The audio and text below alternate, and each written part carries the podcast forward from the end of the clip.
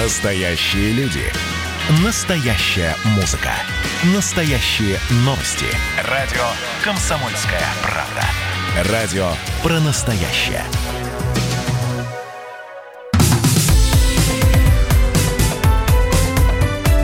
Как дела, Россия?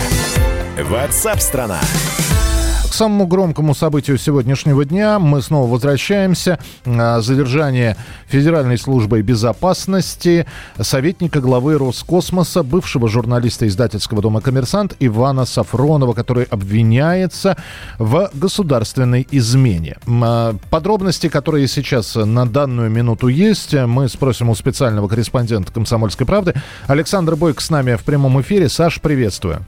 Да, приветствую. А... Вот, э, для, для многих, э, в общем-то, моих знакомых это шок, э, и, в общем все удивлены. Ну, Ивана знали многие, то есть общих друзей очень много. Угу. А коллеги, в общем-то, тоже в недоумении, хотя многие отмечают, что да, в общем-то, Иван был своеобразным достаточно человеком, он как-то достаточно критично относился к нашей оборонке, но имел инсайды, которые всегда коллег удивляли. То есть он, в общем-то, пожалуй, был одним из самых таких э, осведомленных журналистов по линии космоса и оборонки. Uh-huh. Вот. И э, странно то, что он, да, действительно, вот стал буквально 4 недели назад советником генерального директора Роскосмоса Дмитрия Рогозина по информационной политике. И по идее он уже должен был как проходить какую-то проверку и так далее.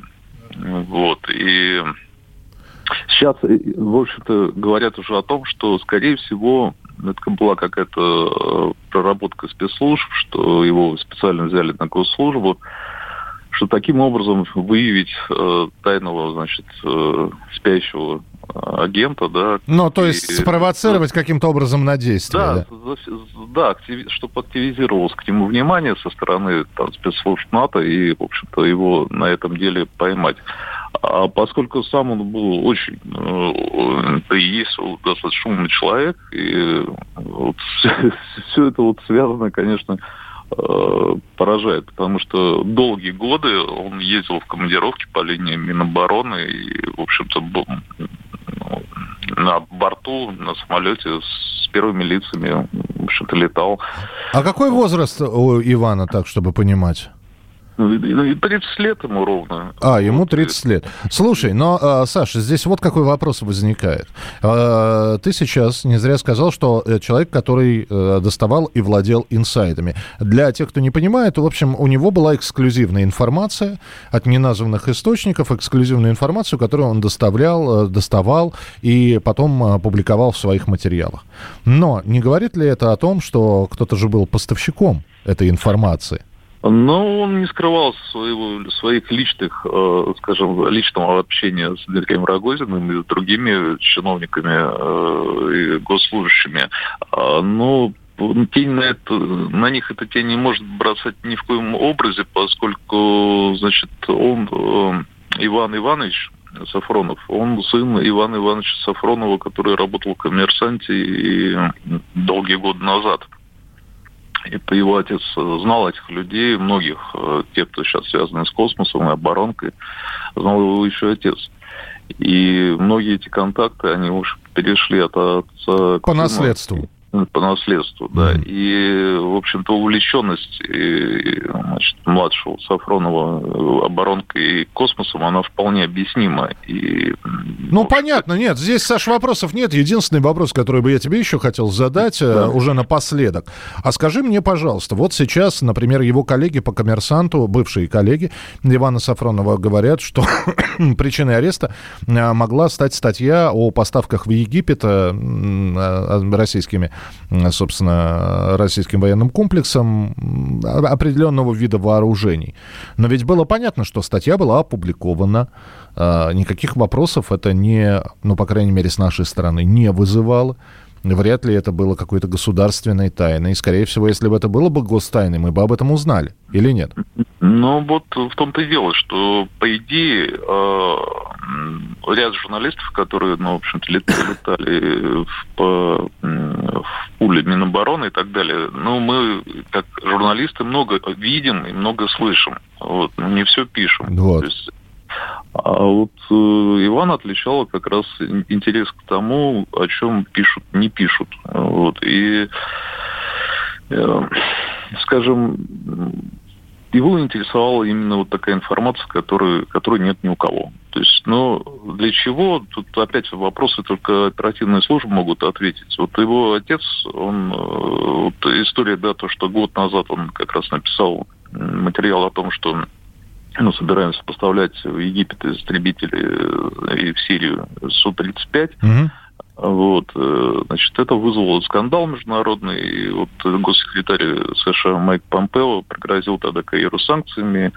Вот, и поставки эти были сорваны в результате. И вот тогда было возбуждено уголовное дело. Административное было возбуждено, а потом уже, видимо, перешло в уголовное. И вообще контрразведка им заинтересовалась. Саш, ну давай последим, да, последим за развитием да. событий. Сейчас, и, да. Аналогия абсолютно, что в 2007 году, вот его отец скончался при невыясненных обстоятельствах, он тогда тоже писал материал о том, что, значит, возможно поставки российского вооружения в Сирию и Иран. То есть и, и родственники, в том числе Иван, не верил в то, что отец его совершил самоубийство и считал, что, значит, это дело рук спецслужб. Ну, тогда Поэтому будем тут... дожидаться, да, от Федеральной службы безопасности э, хотя бы какую-то информацию, которую они будут выдавать, следствие будет вестись. Александр Бойко, специальный корреспондент «Комсомольской правды», был у нас в эфире, а на прямую связь со студией военный обозреватель обозреватель «Комсомольской правды» Виктор Баранец. Виктор Николаевич, здравствуйте.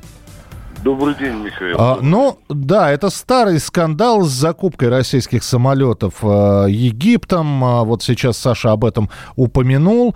Но опять же, это было опубликовано. Это было опубликовано в газете. Это могли прочитать все. Это какую-то внутреннюю, там, я не знаю, внешнюю цензуру прошло. Никто эту статью не блокировал в итоге. Да, было возбуждено уголовное дело.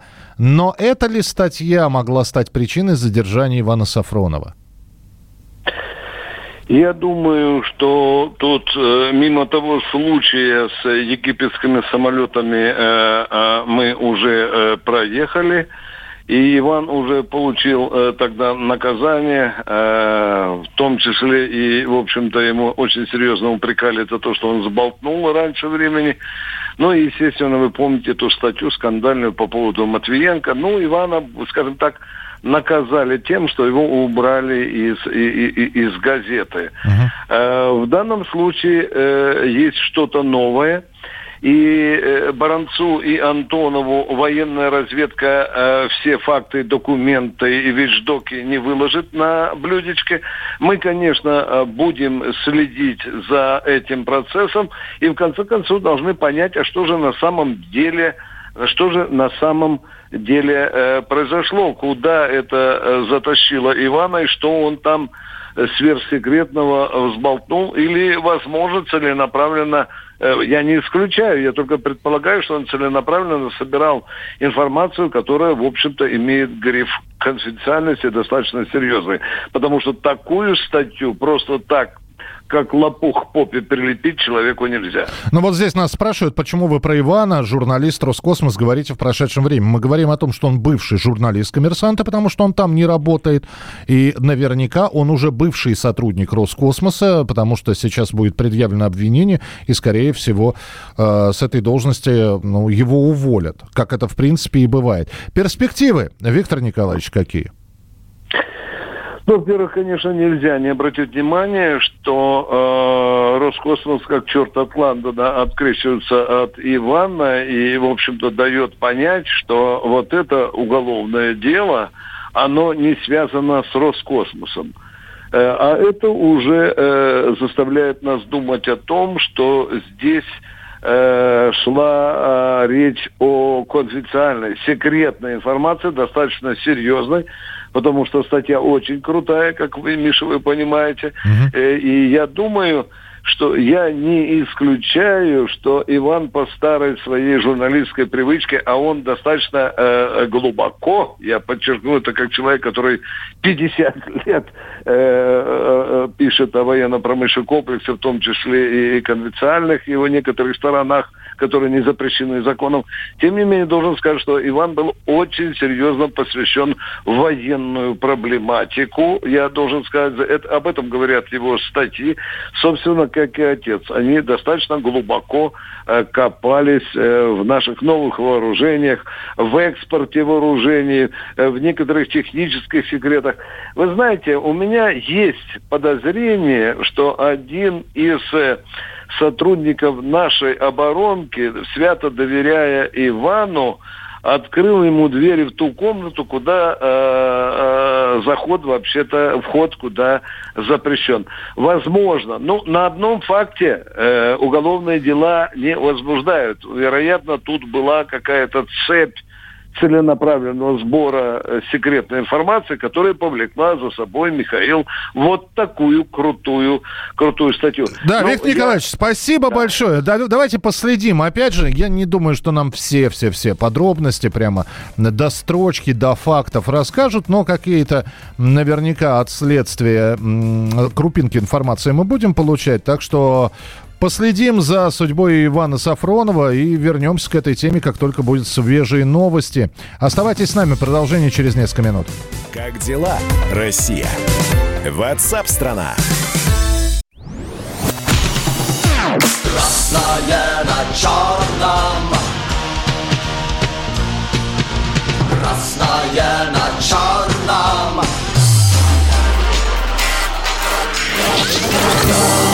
Вода И в небе смешки ломаных стрел. Я руки протягивал вверх, я брал молнии в гость. Снова в летят дороги День рассвет менять Камушья, а мне досталась Трасса Е-95 Опять игра, опять кино Снова выход на бис. Комсомольская правда. Радио поколения Алисы.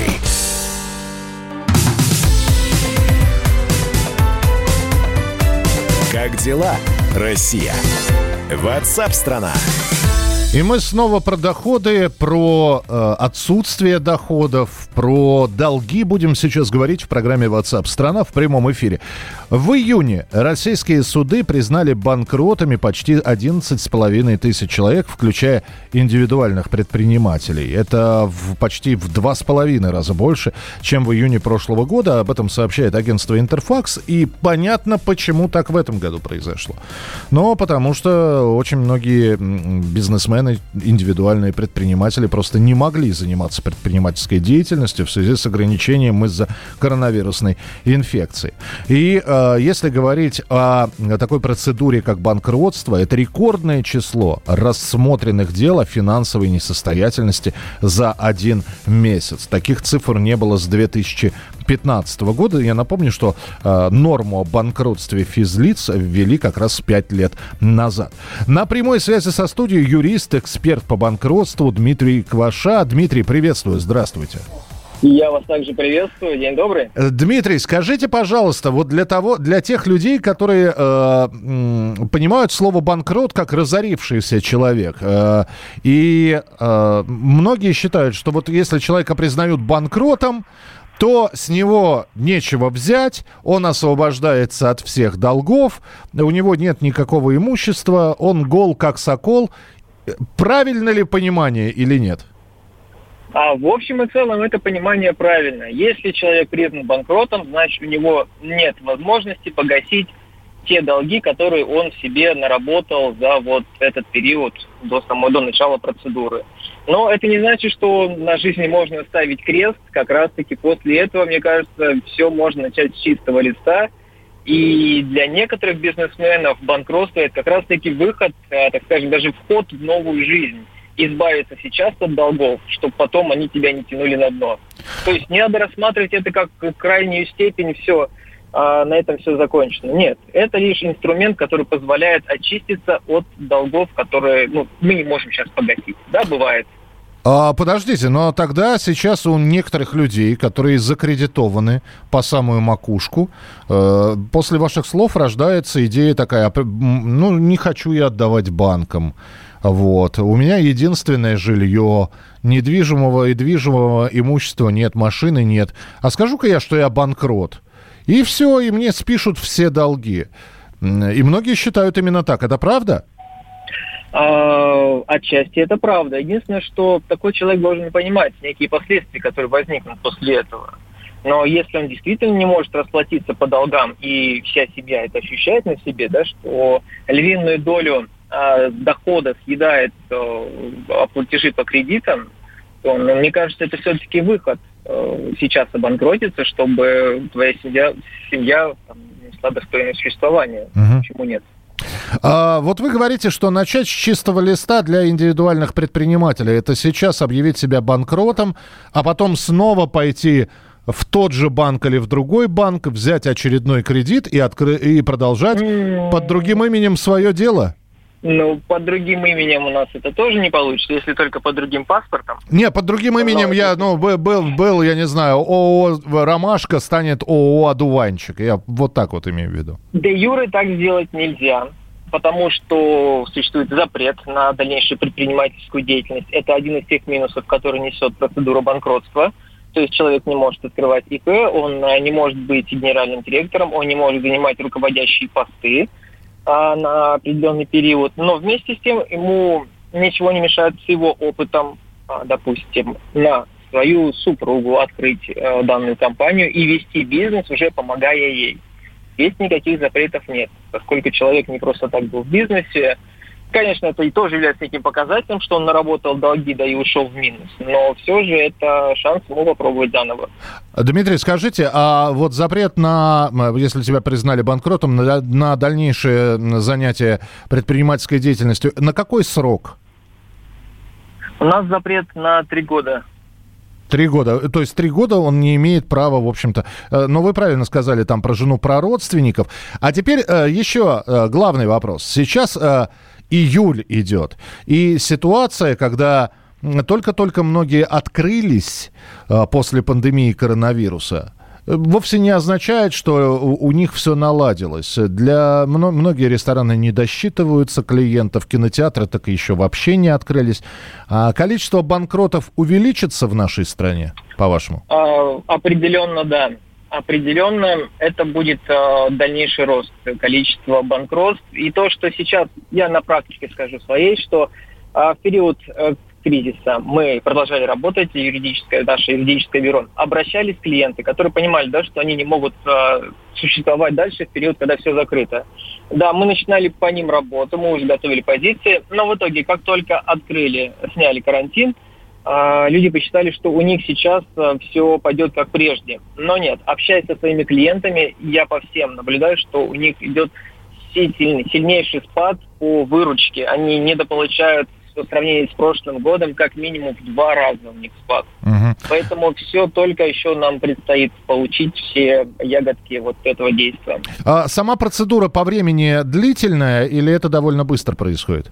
Смотрите, здесь зависит от того, а, сколько долгов и сколько кредиторов, ну, сколько тех э, компаний, либо человек, банков э, будет в этом деле принимать участие. Те, кто давал э, деньги в долг э, данному банкроту, так скажем. От этого зависит от этого зависит продолжительность, поскольку там могут оспаривать э, дальнейшие действия. Там, э, в общем, они могут создавать некие препятствия для того, чтобы процедура прошла максимально быстро и максимально гладко. Ну, и их можно понять, они заинтересованы в том, чтобы вернуть свои деньги.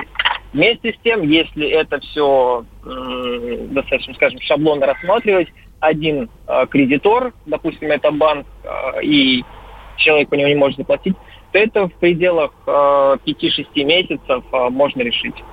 Ясно. Спасибо большое за комментарий. Спасибо, было любопытно узнать. Эксперт по банкротству Дмитрий Кваша рассказал про то, как это происходит. Ну и такое предсказание у Дмитрия не очень, наверное, хорошее, что банкротство у нас продолжится, потому что не факт, во-первых, что все, что вышло сейчас из пандемии коронавируса, заработает в том объеме и с такой же прибылью, как это было еще в начале года. Э, ну, ну, а многие не факт, что выйдут вообще.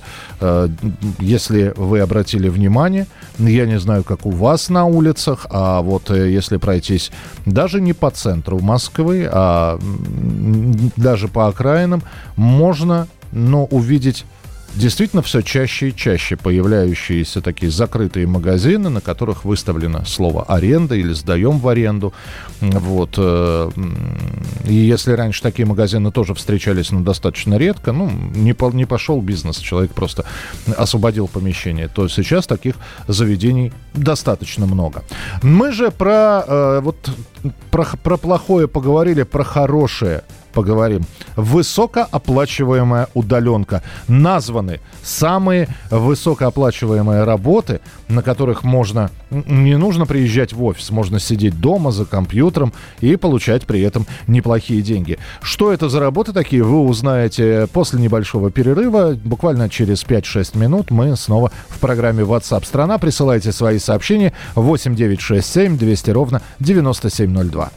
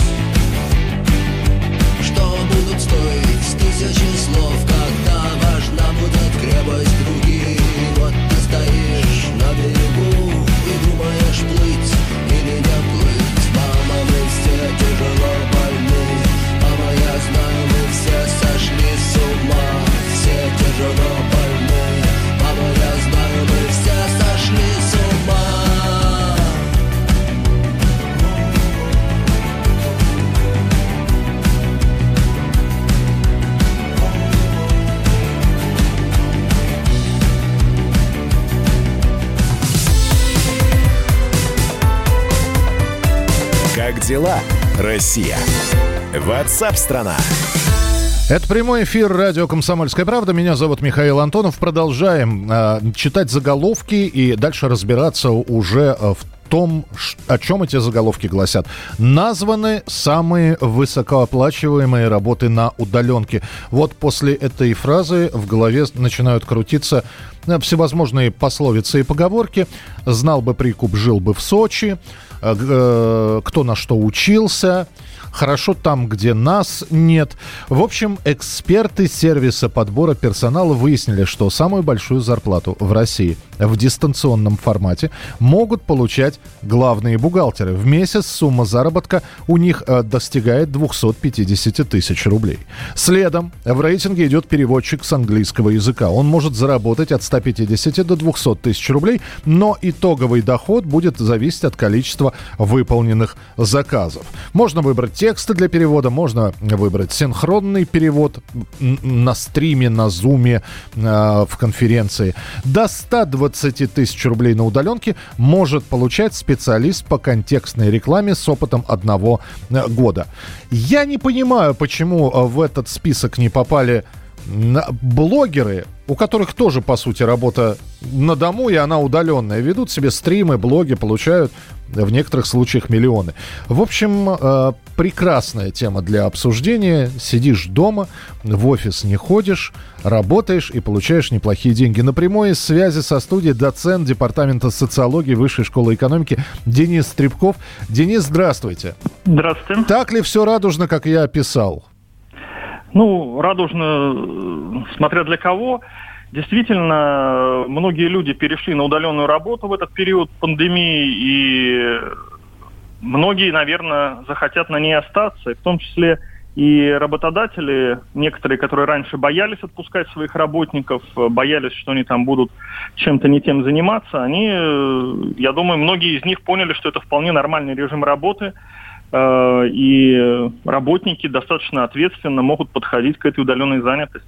Денис, вот сейчас слушает нас бухгалтер какого-нибудь предприятия и слышит, что зарплата главного бухгалтера на удаленке 250 тысяч рублей. Но ведь, э, на мой взгляд, это все касается... Э, это же не показатель по стране, это касается крупнейших предприятий, мегаприбыльных холдингов. То есть это, это точечные такие зарплаты? Или все-таки э, есть действительно такая, такой расклад, что на удаленке можно получать приличные деньги? Ну да, то есть есть группа людей, которые освоили эту удаленную работу уже давно, э, называют себя фрилансерами. Вот, вот, да. Вот, и они даже не привязаны к каким-то, часто бывает, а, конкретным организациям, а выполняют работы для разных заказчиков.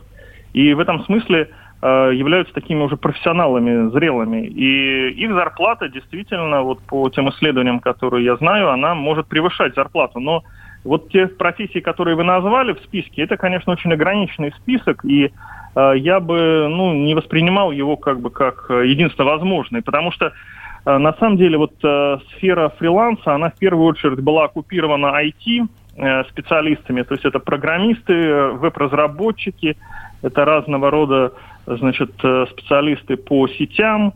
И Потом... мы ведь понимаем, что все зависит от количества заданий. То есть в один месяц э, Конечно. ему дают проект, он действительно работает, он может получить неплохие деньги, но следующие два, э, два месяца могут быть без заданий, и он эти деньги проедает. Конечно, очень от многих факторов зависит. Зависит от квалификации человека самого, зависит от того, насколько он успешно находит заказчиков, потому что есть заказчики более щедрые, которые могут предоставить много заказов, а есть такие разовые заказчики, с которыми ты поработал, и, в общем, они даже тебе никаких-нибудь дополнительных не подогнали своих контрагентов. Вот, поэтому, конечно, все зависит. Здесь э, для вот этих людей э, такая поговорка, что волки ноги кормят очень справедливо, то есть они действительно сами занимаются поиском своих заказчиков. Сами... Втор, вторую поговорку найду. Э, под лежачий камень вода не течет. В общем, надо, надо двигаться. Скажите, да, Денис, а перспективы этой э, все-таки работы, перспективы у такого режима удаленного, это все закончится или ну, в большинстве своем многие сотрудники не вернутся на предприятие. Я думаю, что значительная часть сотрудников, так бы сказал, ну, не знаю, какой процент из тех, что перешел на удаленную работу, они сохранятся в таком режиме. Или, по крайней мере, для них это будут сделаны некоторые там временные условия, потому что я знаю, на некоторых компаниях там один-два дня в неделю людям дают возможность работать удаленно. Вот. Э, э, в некоторых случаях действительно это такой полный переход на удаленную работу, когда человек может просто даже в другом городе жить, или в другой стране жить и работать на там, компанию из Москвы, допустим. Вот, по, поэтому я думаю, что в целом э, мы увидим увеличение, безусловно, количества удаленной занятости. Вы представляете, например, одно из высших учебных заведений России, высшую школу экономики. А вот э, один из департаментов, в частности, департамент социологии. Вот э, насколько сейчас э, вы оцениваете, что можно, например, дистанционно обучать студентов, читать им лекции, и э, не, это не потому, что не преподаватель не может приходить. Нет, преподаватель, он может приходить на кафедру, а некоторые студенты могут удаленно обучаться. Вы знаете, да, вот э, как-то у нас процесс это двигался последние годы перехода к э, онлайн-курсам. Ну, то есть некоторые преподаватели записывали онлайн-курсы, но теперь это, конечно, ускорилось. И вот последний вот модуль наш, э, начиная с апреля, у нас все курсы были удаленными, соответственно, все студенты учились удаленно получили оценки, все защиты проходили удаленно, защиты дипломов, курсовых и так далее. То есть, в принципе, э, ну, было понятно, ситуация показала нам, что, в принципе, университет может существовать удаленно. Другое дело, что не всем это очень нравится, потому что, конечно, в идеале хочется видеть там и живые глаза людей, а не черные квадратики в зуме студентов, которые непонятно чем занимаются в этот момент. Вот, э, конечно, по, по возможности э, вот в сентябре мы бы хотели перейти на нормальный режим работы преподавания, но э, даже вот по руководству нам завещало, что 25% курсов э, мы должны оставить в удаленном формате, чтобы э, студенты из других кампусов, uh-huh. у нас 4 кампуса в Перми есть, в Питере, в Нижнем Новгороде, чтобы они также могли подключаться к этим курсам, и эти курсы читались бы на всех студентов вот четырех кампусов. Ясно, Денис, спасибо большое. Доцент департамента социологии Высшей школы экономики Денис Стребков. Ну, самое главное, чтобы врачи не обучали дистанционно.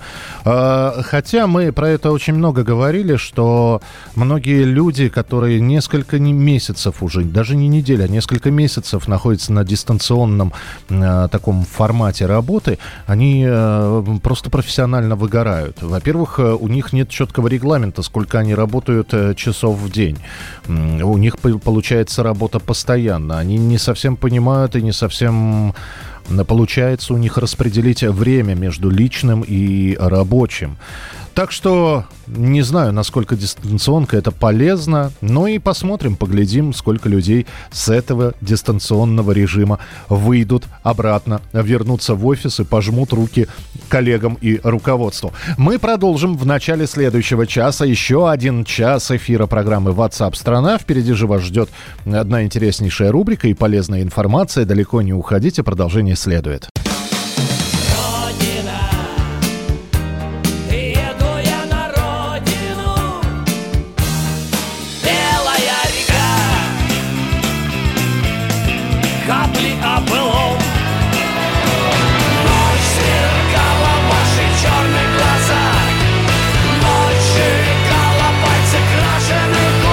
«Комсомольская правда». Радио поколения ДДТ».